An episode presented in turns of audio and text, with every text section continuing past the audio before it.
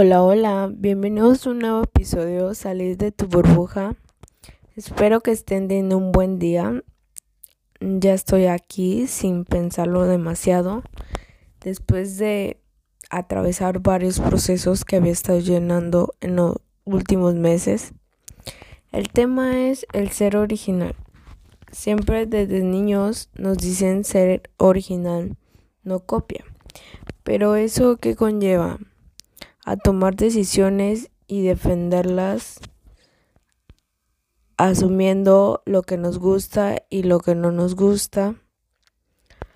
Nuestra invitada de hoy es una persona que he admirado a lo largo de mi vida y, y he visto de cerca cómo ha cumplido sus propias metas y me ha enseñado muchas cosas y una de ellas es ser auténtica. Ella fue maestra y directora de una institución durante 28 años. Bienvenida Antonia, gracias por estar aquí y aceptar la invitación. Dime, ¿cuáles serían los primeros cimientos para ser una persona auténtica y original? Desde, desde niños. Realmente como niños, pues la, verdad nadie sabe quién es. Somos producto de, de, los, de la familia, principalmente de los padres.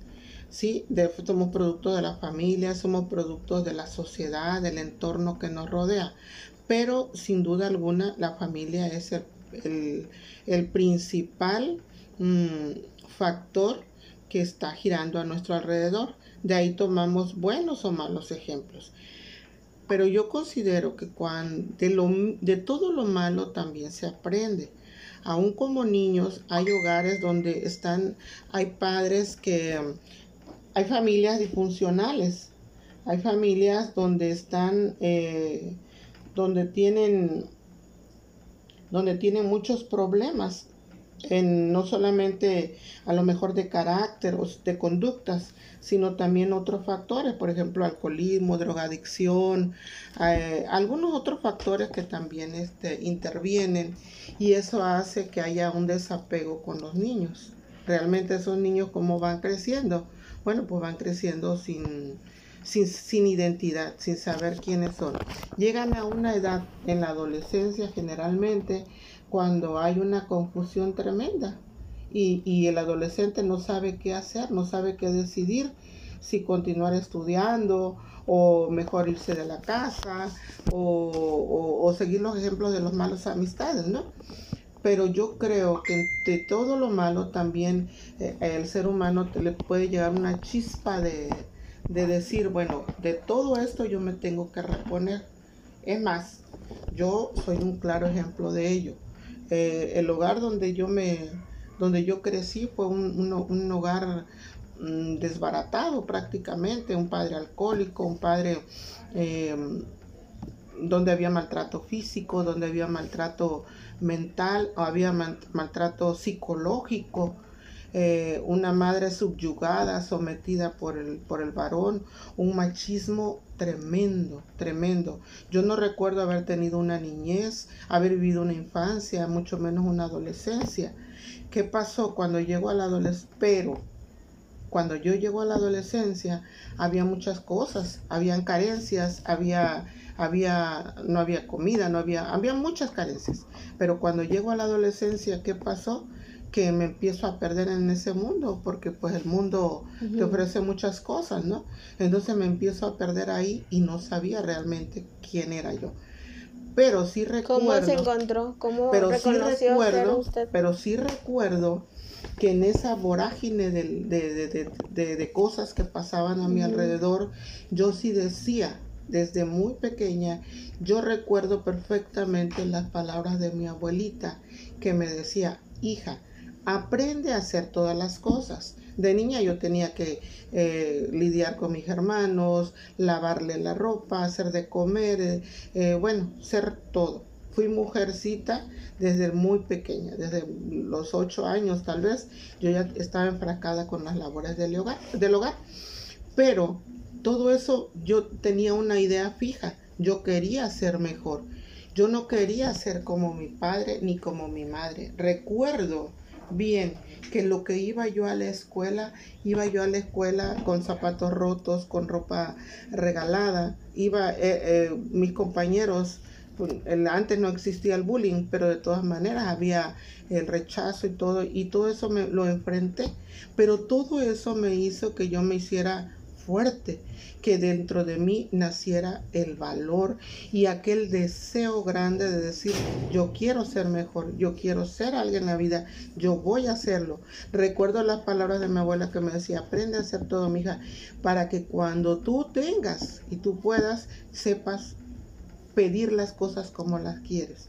Realmente yo decía, sí es verdad, yo algún día voy a tener alguien que me ayude y yo voy a ser diferente.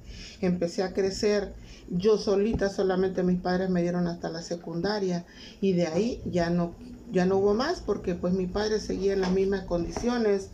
Crecimos, ya mis hermanos eran adolescentes, alcohólicos, drogadictos y yo pues también perdida, creía yo que, que yo flotaba, empecé a flotar. Me di cuenta que ya no podía yo obtener nada en mi hogar y que fue, tuve que ir a trabajar. Me animé a ir a trabajar, yo era sociable, a pesar de que yo estaba en un, en un, en un ambiente muy hostil, pero yo empecé a saber cómo hablar, cómo expresarme y entonces tuve la oportunidad de poder ir y buscar un trabajo.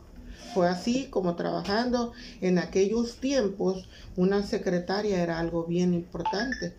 Entonces, como en la secundaria yo había llevado taquimecanografía, que no le entendía yo muy bien, pero más o menos, entonces me fui a una academia y me convertí en secretaria.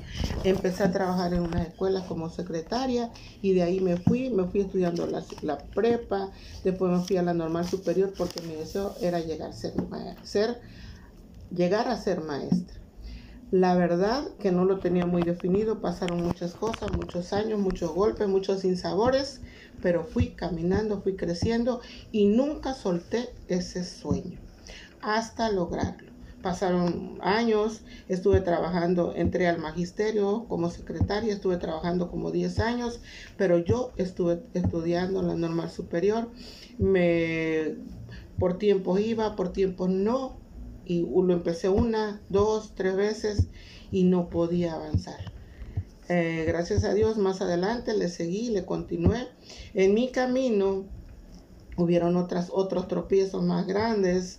Em, salí embarazada, ya era madre ya era madre soltera, ya tenía, pero ya tenía yo un trabajo fijo, ya tenía yo una casita, ya tenía, eh, tenía una abuela que es la que me ayudaba con ella pero yo no, no desistía, yo quería algo más. Y así fue como continué en ese, en ese ir y venir. Eh, me encontré otra persona más adelante cuando mi hija tenía tres años y yo creí que en ese, de esa persona me iba a aferrar porque era más joven que yo, eh, seis años, casi siete años menor que yo.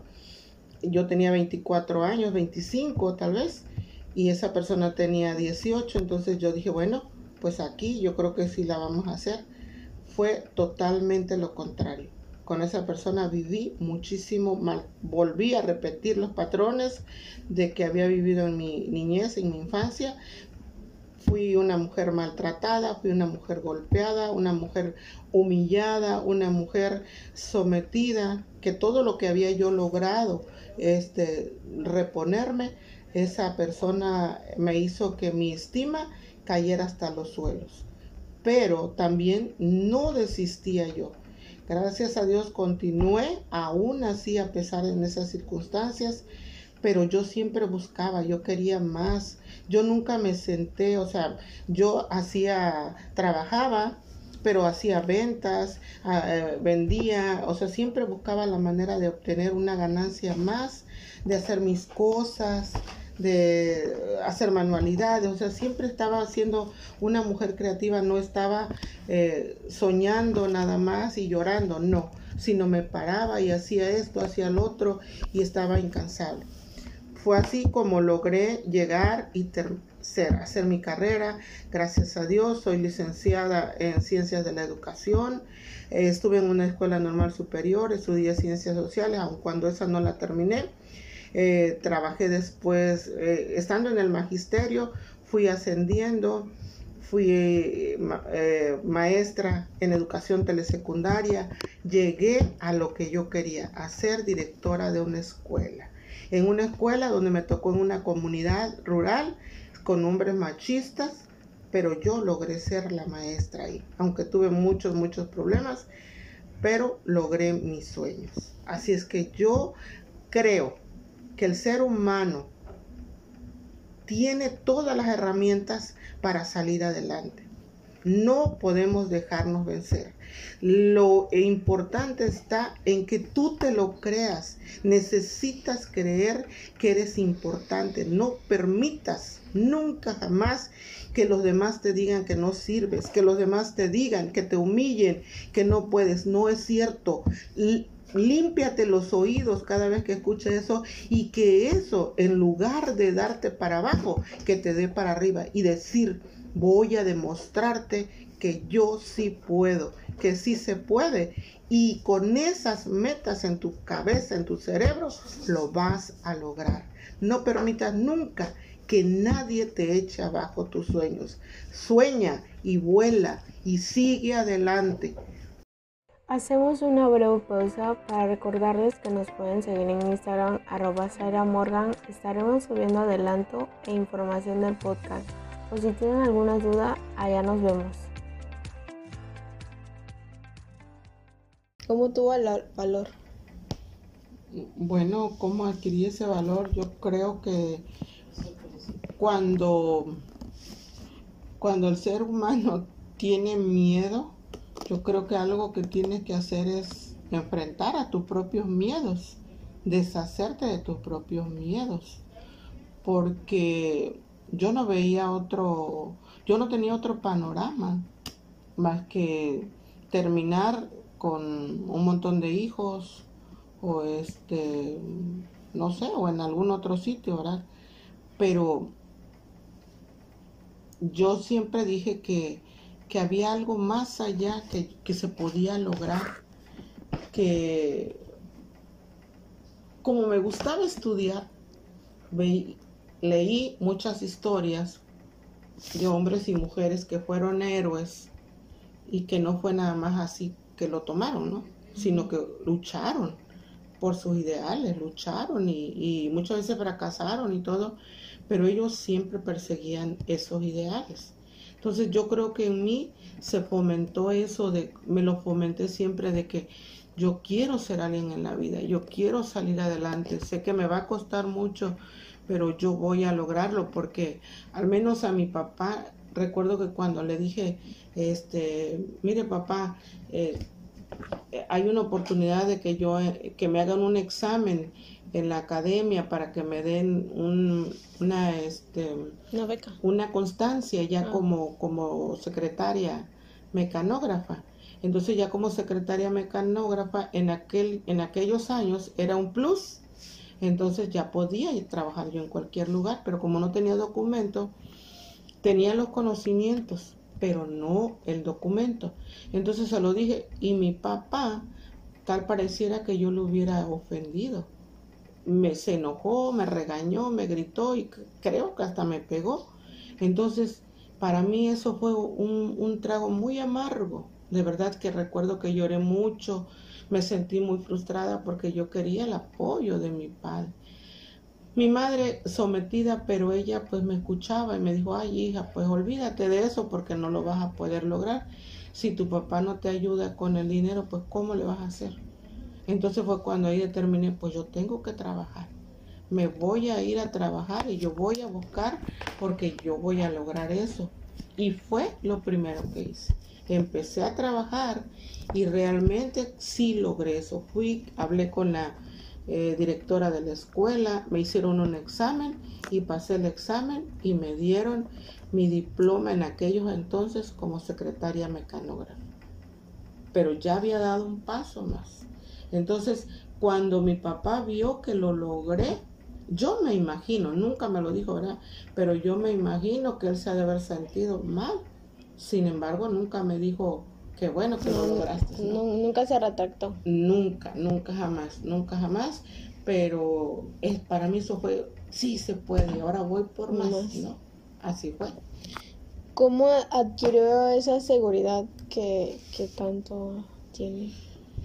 Pues ante, tanta, ante tanto dolor, ante tanta angustia, tuve que pararme firme.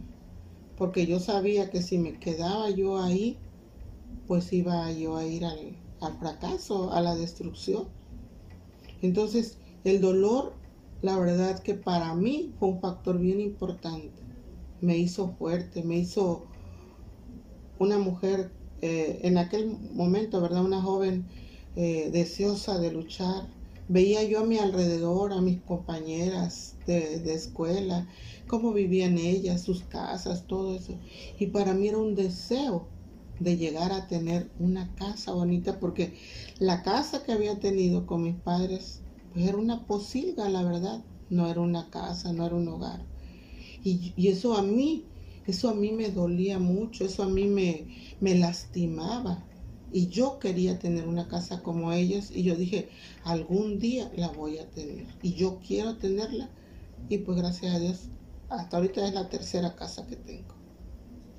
¿Cómo empezó a confiar en usted? ¿En qué momento dijo, es, soy, o sea, soy yo?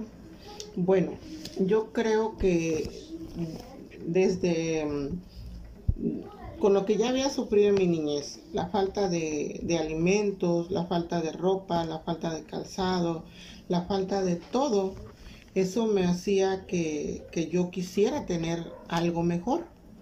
Por lo tanto, no había otra manera de cómo lograrlo sin más que trabajando. Entonces fue así como empecé a trabajar a los 16 años. Después de terminar la secundaria, ya tenía yo una formación, poquita, ¿verdad? Y, y con eso me fui a trabajar a una escuela como secretaria, porque en la secundaria había llevado el taller de taquimecanografía. Para usted ser auténtica, ¿qué significa? Bueno, significa que te sientes, medites en lo que tú quieres, a dónde quieres llegar y que empieces a ver los caminos que tiene, las posibilidades que tiene para llegar a él. Eh, como en todo en la vida, ¿verdad? Van a haber muchos tropiezos, van a haber muchas cosas, pero si tú tienes una fijación en tu mente de lograr eso, de llegar hasta esa meta, yo creo que siempre va a ser posible, siempre va a haber una posibilidad. A lo mejor no se te vaya a dar en charola de plata, porque muchas veces es muy difícil. Tengas que sacrificar muchas cosas, tengas que eh, trabajar mucho, a lo mejor tengas que recurrir a algunas personas, algunas amistades que te puedan apoyar, a lo mejor tengas la oportunidad de que alguien te brinde la mano para, para poder lograr lo que tú quieres, ¿verdad? Pero no siempre va a ser así porque no siempre vas a estar esperando que todas las cosas te lleguen para poder hacerlo. Creo que ser auténtico es siempre buscar tú mismo la manera de cómo salir. Siempre va a haber una salida. En cualquier callejón va a haber una salida. Solamente uno tiene que buscarle cómo hacerlo y no desmayar, no verte como una víctima, no verte como una persona eh, sin valores, al contrario, si tú mismo decirte cuánto vales y por lo que tienes que luchar. Yo creo que eso es lo mejor para ser auténtico y no permitir que nadie, que nadie, que nadie te eche abajo tus sueños, porque te van a decir muchos, no lo vas a lograr, no vas a poder, no, tú no sirves, tú no puedes. No escuches cierra tus oídos a eso o si lo escuchas, échalos en saco roto y piensa lo importante que tú eres, lo que tú vales y siempre vas a salir adelante. ¿Cómo afrontaba usted esos momentos de soledad, esos momentos de desmotivación? Porque pues no todo es siempre glorioso. Así es, muchos sinsabores, muchas lágrimas, mucha desesperación, porque también lo impotencia, ¿no? La impotencia, sobre todo cuando cuando no hay nadie que te comprenda, sobre todo los que están alrededor tuyos, tu padre, tu madre, tu familia, cuando en lugar de decir, oye, qué bien, qué bueno que lo lograste, porque siempre, casi todos los seres humanos, siempre estamos deseosos de que alguien nos elogie. A todos nos gusta que nos elogien, que nos digan, oye, qué bien te ves, oye, qué bueno que lograste eso y todo. Pero lamentablemente no siempre va a suceder así. Casi, casi por regla general, ¿qué va a suceder? Que los que están a tu alrededor, tu propia familia, siempre es la que te va a querer tirar, derribar. Así pareciera. Porque van a, van a decir, no, pues ¿para qué lo vas a hacer? No, tú no vas a poder hacerlo. Pero todas esas cosas negativas hay que echarlas en saco roto, como yo decía antes. Entonces, Sí pasa unos momentos muy difíciles, lloras, te desesperas, te angustias, eh, pareciera que ya no va a haber una salida. Hay momentos en que quisieras dejarlo todo tirado, quisieras salir corriendo y, y hay momentos que dices, pues ya no sé ni qué es, ¿para qué hago esto? O sea, ya no me va a servir, ya no voy a poder lograrlo, ya me equivoqué en esto, ya tienen razón ellos lo que están diciendo. Pero créeme, créeme que eso es una gran mentira. Eso es una gran mentira y yo lo puedo decir a viva voz que eso no es verdad. Tú sigue adelante, así te vayas arrastrando. A lo mejor hoy llores, pero mañana sonríe. Algo que sí tienes que ser, que a mí me, me ha quedado muy claro hasta en la actualidad, es que no le permitas a tu enemigo verte vencido, ni llorar. No le llores, no llores delante de los que te quieren ver mal. Sonríe, porque eso va a hacer lo que a esas mismas personas se dobleguen más. Eso les va a doler mucho más que, que cualquier otra situación. Entonces, sí se sufre, se sufre mucho, pero si se logran las metas, si las tienes en tu cerebro, en tu mente y, confías. Porque mira, podrás estar llorando, pero dices, no, yo voy a salir adelante. Yo voy a poder, yo voy a yo voy a brincar ese cerco porque lo voy a brincar. No me va a detener. A lo mejor me, me detiene hoy, me detiene mañana, pero yo no voy a ser el producto de lo que demás quieran. Yo voy a ser el producto de lo que yo deseo ser.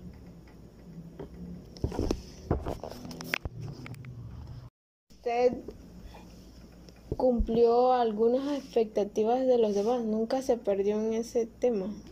Sí, sí me perdí varias veces. Es más, empecé varias veces porque yo tenía deseos de, llegar a ser maestra, ese era mi ideal. Pero llegó un tiempo em, en mi juventud, empecé a trabajar a los 20 años ya en el magisterio como secretaria y llegó un momento dado en que yo dije, no, pues ya, ahorita ya soy secretaria, ya ganó dinero, en aquel tiempo era bien pagado, yo tenía dinero y me vestía bien, ya entonces sí era yo lo que yo quería hacer. Ya me vestía yo bien, con ropa de marca, porque bueno, todo lo que no había tenido en ese momento lo estaba dando. en ese momento lo tuve, pero ¿qué pasó? Me perdí.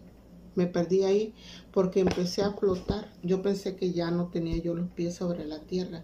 Empecé a flotar y me empecé a dejar llevar por todas esas banalidades.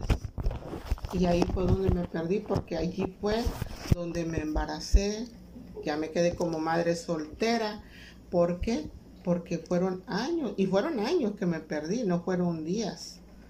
Y cuando me di cuenta de eso, pues pensé que ya, ahí, hasta ahí había acabado. Volvió a retomar sus, sus ideales. Como, eh, porque luego un bebé lo, es complicado más en esa edad. Sí, fue difícil todo, fue difícil todo, pero pues hoy puedo decirlo así bien, gracias a Dios, porque estuvo una gran mujer a mi lado que fue mi abuelita. Mi abuelita yo la recuerdo con mucho amor, muchísimo amor, Era una mujer muy, muy sabia, una mujer muy, este, iletrada, pero una mujer con tanta sabiduría, muy, muy, muy hermosa eh, en todos los aspectos. Ella me ayudaba bastante, me aconsejaba y, y ella, la verdad que sí, me impulsó mucho, mucho, mucho, mucho para que yo continuara adelante con sus consejos, porque eso es importante. A veces nos perdemos y no hay nadie que te levante. Al contrario, todo el mundo quiere ponerte el pie encima. Entonces, cuando encuentras a, alguien que te brinda la mano, a lo mejor no eh, económicamente no, a lo mejor de otra manera no, pero emocionalmente está contigo, eh, te está aconsejando, te está hablando, te está diciendo las cosas, escúchalo, escúchala y pon atención y ponlas en prácticas, porque la gente sabia es la gente adulta, aquella que ya vivió, aquella que ya sufrió, aquella que pasó esos sinsabores y hoy, por su experiencia, puede darte ese gran aprendizaje. Entonces yo creo que ese fue mi motor más grande. Continuó cuando no, vea, no veía pues salidas.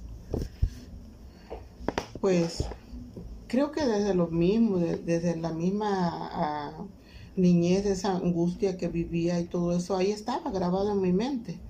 Entonces, eh, afortunadamente, ya lo dije, con la ayuda que tenía yo y todo, pues eso me permitió eh, pensar en tener otra salida, en buscar una salida. Pero nuevamente volví a caer y caí en un pozo más grande todavía, porque encontré una pareja y esa pareja fue la que me hizo caer muy feo, muy feo, pero eh, como en esa pareja también era una persona joven, entonces y yo tenía ese deseo de, de, seguir adelante.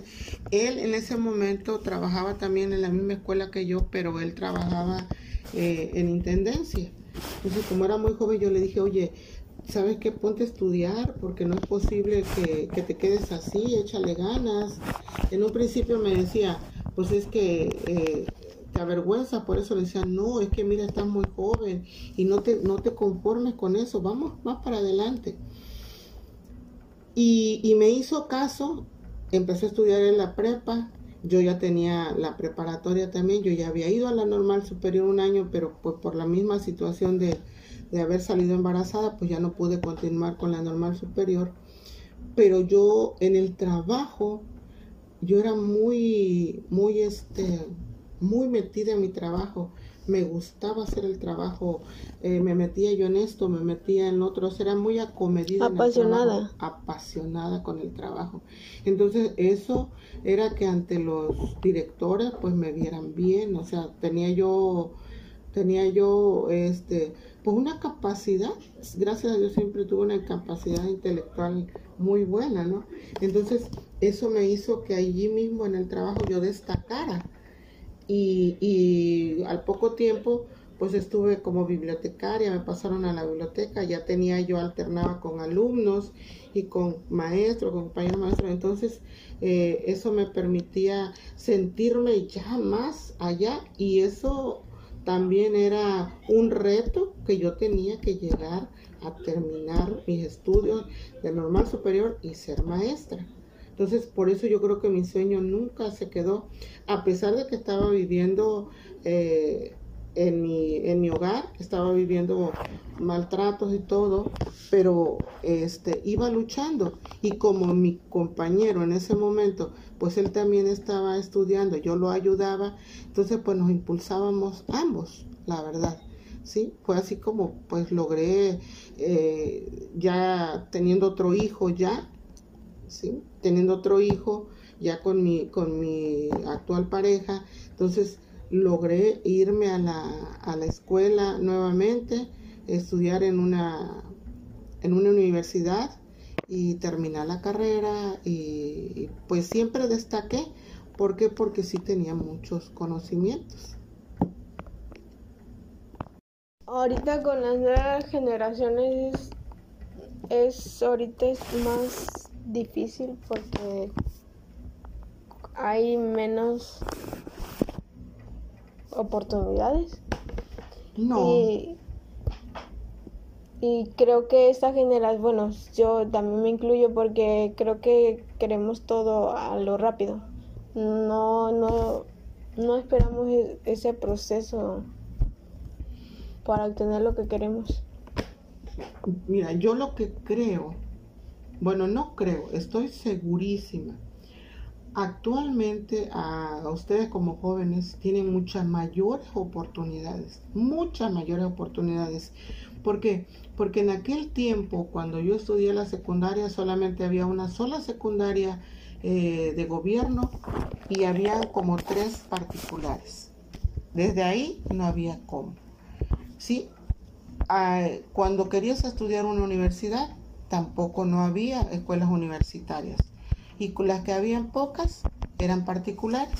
Eso implicaba un gasto enorme de dinero. Y ya no había otras oportunidades. Entonces había frustraciones.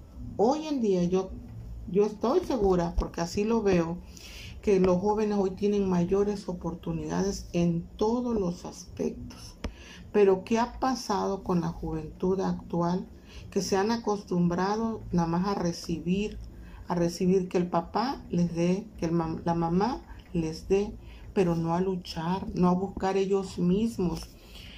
Cuando el ser humano empieza a valorarse a sí mismo es cuando le cuesta. Porque si tú recibes muchos regalos, no te, no te motivan no los valoras. Entonces, cuando, cuando valoras algo, cuando a ti te cuesta. Y si verdaderamente te cuesta, lo valoras y lo cuidas.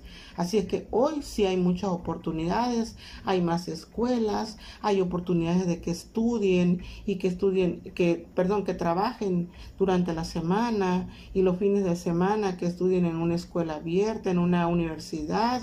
Este, hay escuelas de gobierno que ahora hasta te becan para que seas un estudiante.